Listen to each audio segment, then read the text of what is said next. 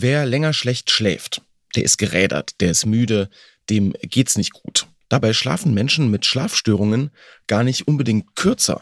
Unser Thema heute im Spektrum Podcast. Spektrum der Wissenschaft, der Podcast von Detektor FM.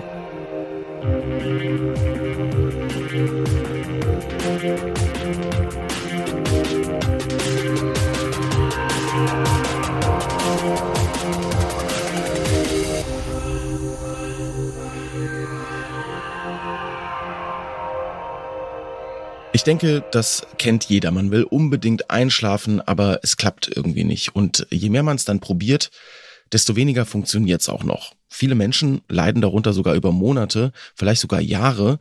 Und diese ständigen Probleme, abends einzuschlafen, die wirken sich auf die Betroffenen teils massiv aus. Denn wer in der Nacht schlecht geschlafen hat, für den kann der Tag ja auch eine richtige Qual werden.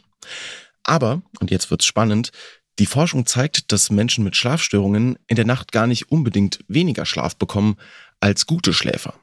Also, diese Menschen liegen im Schnitt kaum länger wach und trotzdem haben sie oft den Eindruck, sich die ganze Nacht herumgewälzt und kein Auge zugemacht zu haben. Warum ist das so? Und was können wir daraus ableiten, um Schlafstörungen in Zukunft vielleicht besser zu therapieren? Damit hat sich Gehirn und Geist beschäftigt, das Magazin für Psychologie und Hirnforschung bei Spektrum der Wissenschaft. Genauer gesagt Redakteurin Anna von Hopfgarten und die ist heute mein Gast hier im Podcast. Hallo Anna. Hallo Marc. Ja, Anna, du hast mit Bernd Feige gesprochen. Der forscht an der Universität Freiburg. Was ist denn sein Thema? Ja, Bernd Feige leitet an der Freiburger Uniklinik die Gruppe Klinische Neurophysiologie und äh, da beschäftigt er sich mit allen möglichen Aspekten der Schlaflosigkeit. Ähm, also ganz besonders interessiert er sich dafür, wie Menschen den eigenen Schlaf wahrnehmen. Also die Einschätzung, wie viel und wie gut man zum Beispiel in der äh, zurückliegenden Nacht geschlafen hat. Und dabei guckt er sich insbesondere Menschen an, die Schwierigkeiten damit haben, die nicht gut einschlafen oder das Gefühl haben, nicht gut durchschlafen zu können. Und ich meine jetzt, dass man ab und zu mal schlecht einschläft und so, das kennt ja sicherlich jeder. Ab wann sprechen wir denn wirklich von, von Schlafstörungen? Ja, die Diagnose, die hängt sehr stark von dem persönlichen Leidensdruck ab. Also wenn jetzt jemand jede Nacht nur vier oder fünf Stunden schläft, aber sich damit wohlfühlt und am Tag auch leistungsfähig ist, dann wird er sicherlich nicht die Diagnose Schlafstörung oder Insomnie, wie man das auch nennt, erhalten. Also eine echte Schlafstörung diagnostizieren Ärzte oder Psychologen eigentlich erst dann, wenn jemand berichtet, über mehrere Wochen hinweg wirklich schlecht zu schlafen und wenn sich das dann auch tagsüber äußert. Also wenn er sehr müde ist, sich nicht konzentrieren kann und auch eben große Sorgen hat, nicht gut schlafen zu können. Also diese Sorgen sind auch immer ein ganz typisches Merkmal von Schlafstörungen. Mhm. Und was ich ganz spannend fand an der Sache ist, die gefühlte und die reale Schlafdauer, die stimmen nicht immer überein. Ja, das kann tatsächlich häufiger vorkommen. Also, dass man morgens das Gefühl hat, dass die ganze Nacht wach gelegen zu haben, obwohl man eigentlich die meiste Zeit äh, geschlafen hat. Also hin und wieder hat das wahrscheinlich jeder auch mal. Und äh, neulich habe ich das tatsächlich auch mal bei jemandem anderen erlebt. Ähm, da war ich wegen einer Blinddarm-OP ein paar Tage im Krankenhaus und da hatte ich eine Zimmernachbarin, die mir jeden Morgen sagte, sie hätte die Nacht gar nicht das, also gar kein Auge zugemacht und gar nicht geschlafen. Und ähm, in der zweiten Nacht sagte sie jetzt schon wieder nicht und hatte dann abends auch richtig Angst eben vor der Nacht. Und immer wenn ich dann nachts wach war, habe ich sie tatsächlich schlafen gehört. Also hat leise geschnarcht. Das heißt, sie hat wirklich geschlafen, aber das selbst so nicht wahrgenommen und konnte sich da am nächsten Morgen auch nicht dran erinnern. Also könnte man sagen, dass die Betroffenen sich die Schlafprobleme dann so ein bisschen einbilden, oder?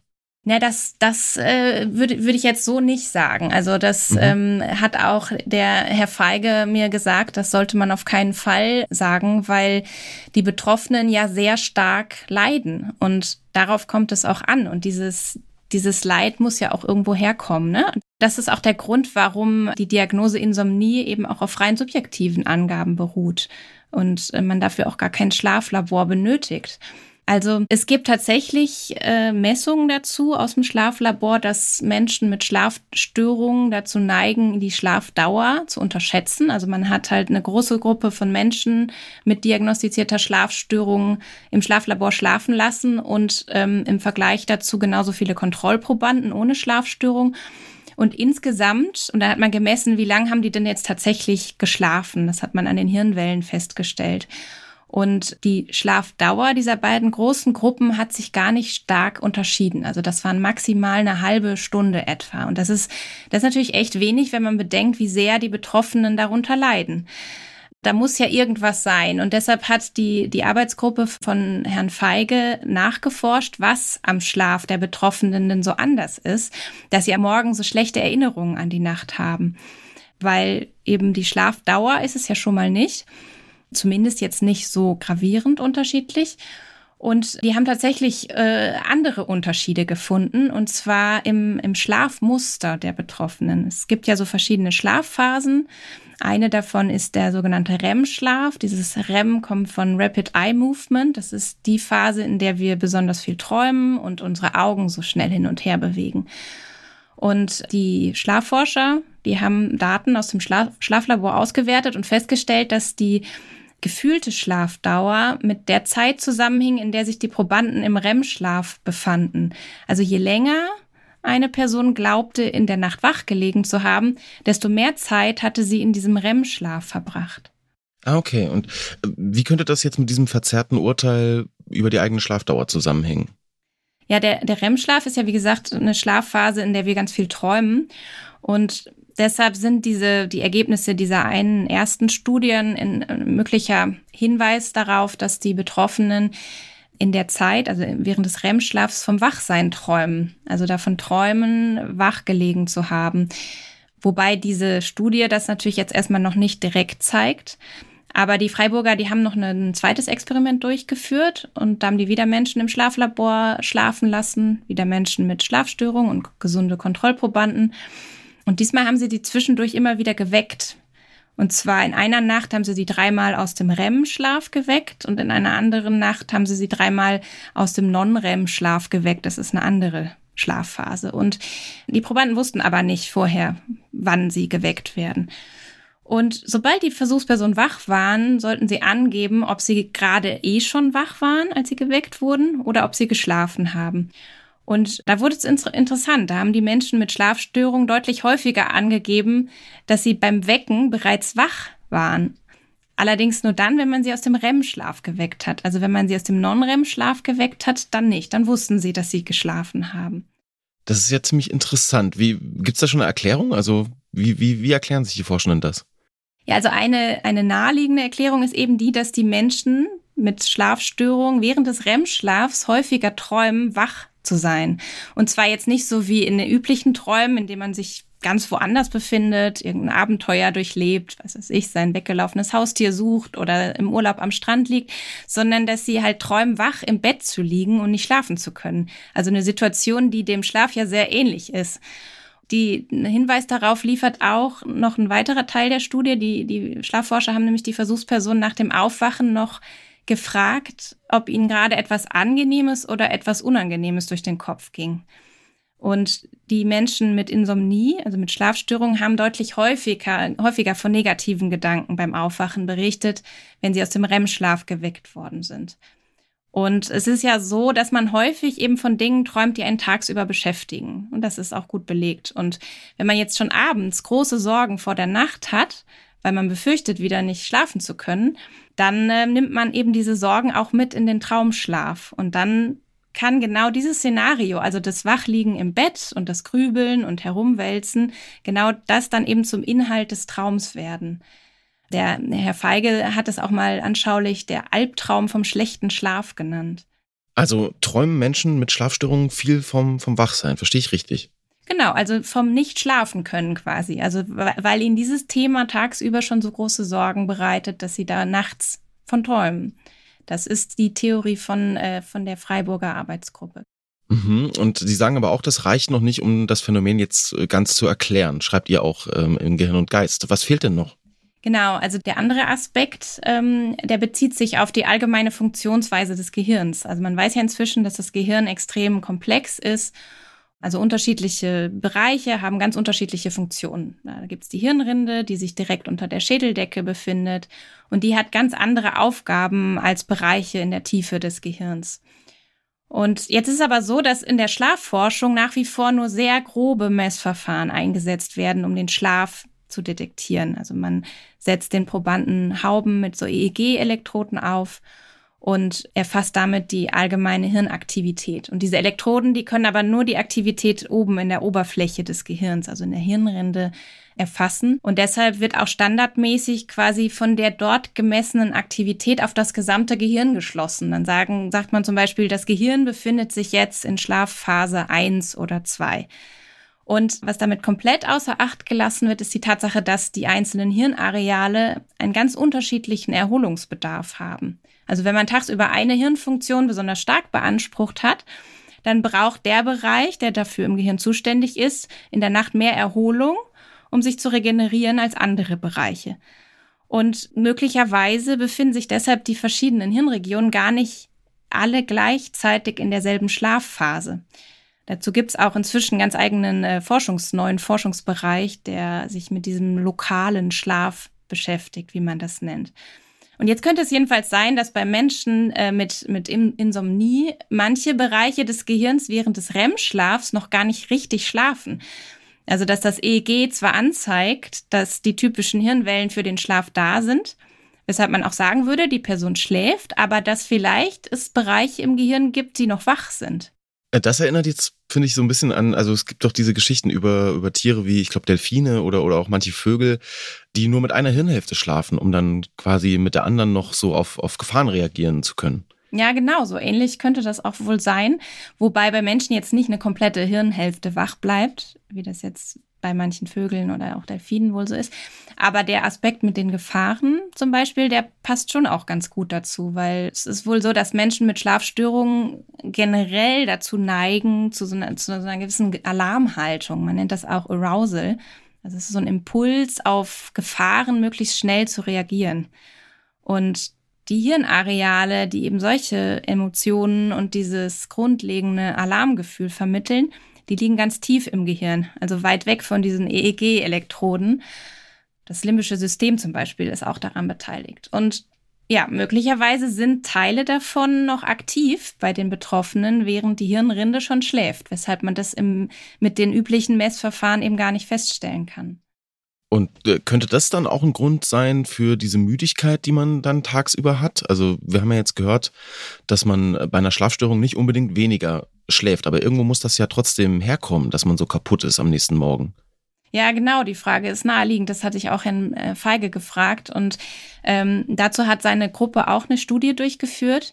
Und zwar haben die ähm, wieder Menschen mit Schlafstörungen und gesunde Kontrollprobanden wieder im Schlaflabor übernachten lassen.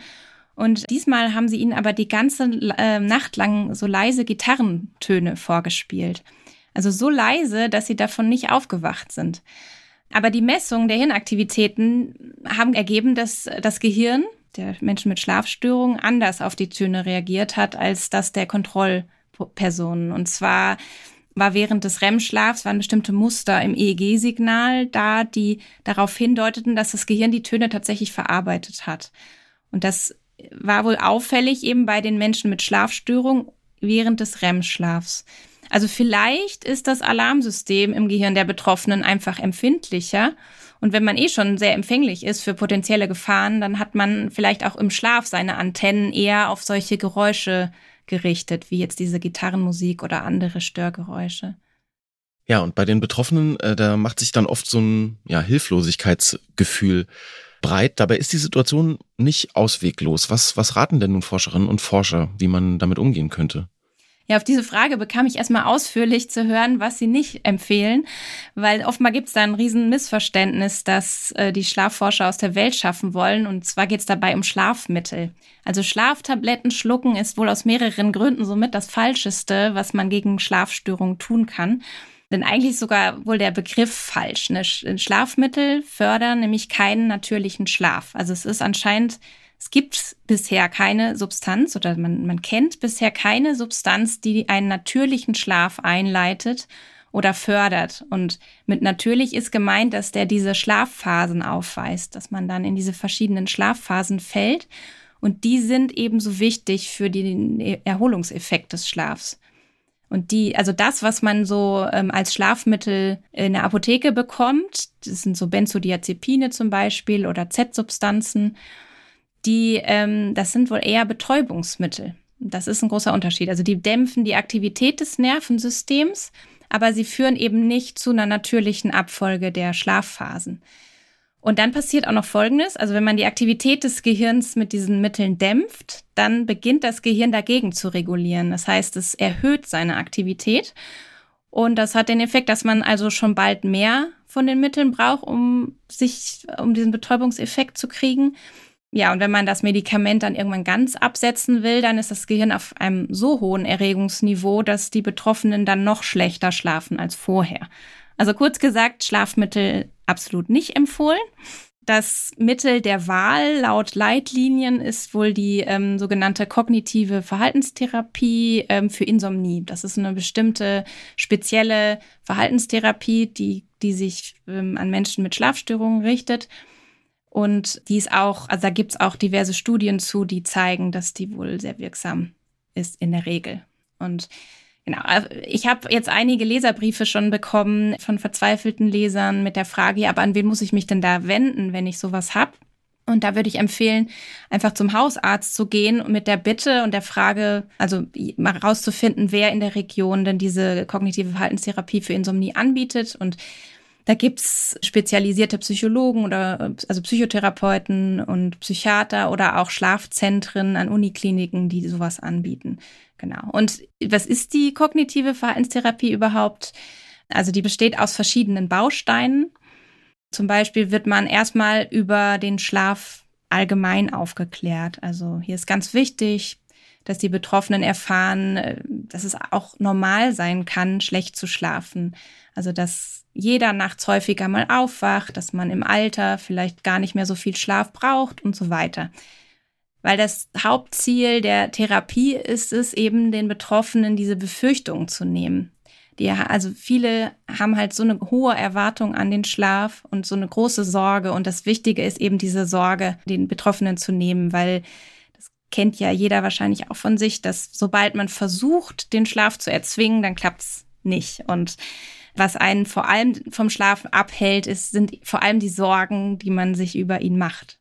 Ja, und Anna, ihr sprecht beim Thema Therapie da auch noch über einen sehr interessanten Ansatz, wie ich finde, nämlich die Zeit im Bett noch weiter zu verkürzen. Was, was bringt das denn? Das klingt ja erstmal kontraproduktiv. Ja, das stimmt. Das soll jetzt folgendermaßen funktionieren. Also die, die Patientinnen und Patienten, die sollen jetzt erstmal einschätzen, wie viele Stunden pro Nacht sie insgesamt eigentlich schlafend verbringen. Also sagen wir mal, es sind fünf Stunden verteilt auf die ganze Nacht bei einer Person. Und das Ziel der Maßnahme ist jetzt nun die, die Bettzeit, also die Zeit, die man wirklich im Bett verbringt, genau auf diese geschätzte Schlafzeit zu verkürzen. Also wenn man jetzt zum Beispiel früher um 23 Uhr ins Bett gegangen ist und um 8 Uhr aufgestanden ist, aber effektiv nur fünf Stunden geschlafen hat, dann würde man jetzt zum Beispiel ähm, um Mitternacht ins Bett gehen und dann fünf Stunden später, also um 5 Uhr morgens, wieder aufstehen. Und dann aber, das ist ganz wichtig, erst wieder am nächsten Abend Mitternacht ins Bett gehen.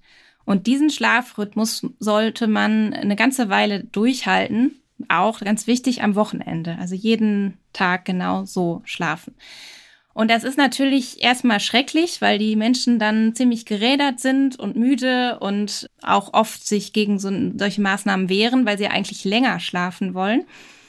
Aber die Müdigkeit, die dadurch entsteht, ist eben genau das, was hier gewollt ist, weil der, der Schlafdruck, der steigt auf die Weise so sehr an, dass die Betroffenen irgendwann ganz automatisch, also ohne zu grübeln und sich Gedanken und Sorgen zu machen, einschlafen. Und diese Erfahrung ist eben so wichtig, dass sie noch in der Lage sind, selbst einzuschlafen und gut zu schlafen. Und wenn man ihnen das immer wieder sagt und immer wiederholt, du wirst irgendwann wird der Körper sich den Schlaf schon holen und so weiter, das hilft alles nicht so viel, wie es einfach mal selbst erfahren zu haben. Und das gelingt halt besonders gut durch den Schlafentzug. Und wenn das dann, also wenn ihnen das dann öfter mal gelungen ist, also wenn sie diese Erfahrungen einige Male gemacht haben, dann kann man auch die Bettzeit langsam wieder erhöhen. Also man muss jetzt nicht dann Leben lang nur diese fünf Stunden schlafen, sondern man würde das dann wieder Schritt für Schritt ausdehnen. Wobei sich allgemein regelmäßige Schlafzeiten natürlich bewährt haben. Also wenn man jetzt mal eine unruhige Nacht hatte, sollte man morgens nach Möglichkeit nicht das ausgleichen und zu lange im Bett bleiben, weil dann ja abends wieder der Schlafdruck nicht so hoch ist und dann möglicherweise ein neuer Teufelskreis entsteht. Ja, total spannend. Und äh, wer noch mehr zum Thema Schlafstörungen erfahren will, der kann in die aktuelle Ausgabe von Gehirn und Geist schauen. Die gibt's im Zeitschriftenhandel zu kaufen oder online auf spektrum.de. Und dir, liebe Anna, sage ich vielen, vielen Dank, dass du heute mein Gast warst. Ja, danke auch. Und auch euch vielen Dank, dass ihr zugehört habt. Eine neue Folge vom Spektrum Podcast gibt's dann kommenden Freitag. Mein Name ist Marc Zimmer und ich sag Tschüss und macht's gut. Spektrum der Wissenschaft, der Podcast von Detektor FM.